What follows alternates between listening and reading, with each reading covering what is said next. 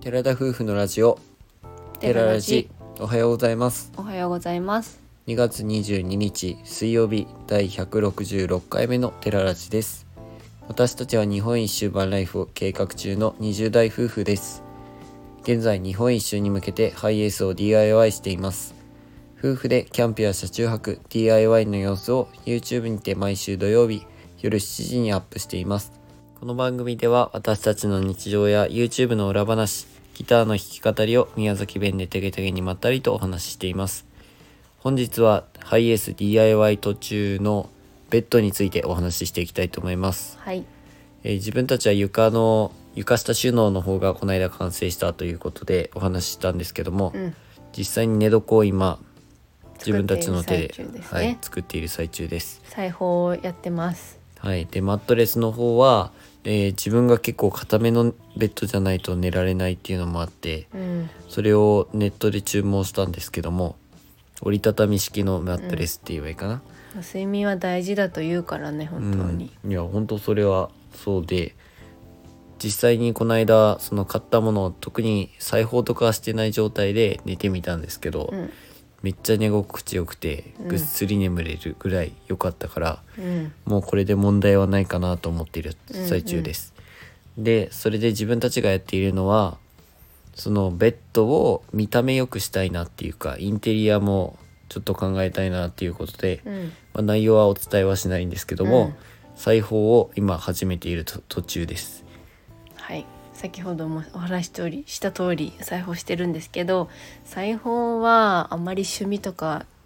でもないし特技でもないので、うん久しぶりに触ったっていう感じですね縫い物って言っても波縫いとかそれ私波縫いしかできないんじゃないかぐらいしかできないねボタン付けぐらいはやったことあるけどやったことあるってや言われてたじゃん。お前やってくれたじゃん俺の。それぐらいだよねその破れたりのやつをとりあえず適当に縫い合わせるとかしかできないから、うんまあ今回はねほんとベッドっていうこともあるし見た目も関わってくるので、なかなかミシンとかを使う作業も出てきてるわけなんですけどうん難しいです、私からしたらまあ久しぶりすぎそれて、は僕からもですけどね。ミシンを触ること自体が多分ほんと小学生とか中学生とかやるのかな、基本的にお家にないとやらないけどまあみんの場合はお家にはあったけどやらなかったって話かまあ、やらせてもらったことはあるよあのうん針をこう下ろしてあのダダダダダダダってうんで折りか折り返しなんだっけ返しない返し縫いをやるみたいなそんな感じをなんか一つのものを作ったとかうんバッグ作ったことあるとかはない、あの毛糸の編み物とかは、うんその親に教えてもらいながらやったことあるけどさすがにミシンはねやっぱ子供は危ないってこともあるだろうし見てる専門だったかな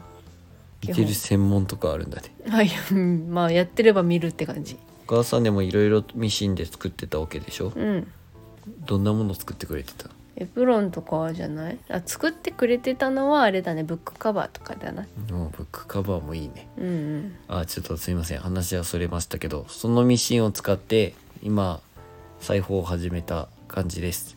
で今回は端切れとかを使ってパッチワークみたいなのもやろうと思っていて、うん結構切る作業が大変で夜遅くなってしまったりとか、まあこれも DIY の始まりと一緒でやっぱ下準備っうんていうのが大事でそっからはねほんと組み立てるじゃないけどうん縫い合わせるっていう作業になってくるのでそこからはどれどれだけ丁寧にできるかっていう感じなので、うんそこはねりょうくんの方が大得意だと思うの得意でじゃない全然得意じゃな綺い麗にするのは好きでしょ綺麗にしたいけど綺麗にできないっていう感私覚はそういう感覚がないからどどちらかといえば頑張って綺麗にしてもらった方がいいいいと思う。は私はまあ縫い付けられればいいかみたいな感じのところがあるからあ、うん、まあ不器用だけどりょうくんの方が特性的には裁縫向いてるんじゃないかなって思った ちょっとミシンを触った時にうんりょうくんに実はやってもらってうん、あのマットを 3, 3つ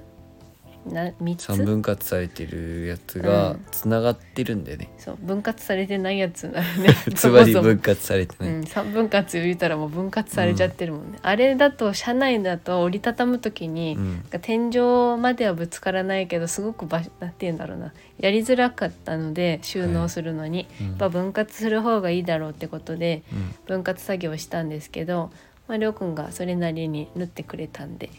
まあ、マットレ形にはなりましスたのカバーをうん一回ほどいうてんつながってた部分を、うんでもうそれをほどいた部分をもう一回縫い直しをしていて実際に3分割したっていう感じですかねはいその作業をやったけどまあ見えない部分だったからまだ良かったんだけどね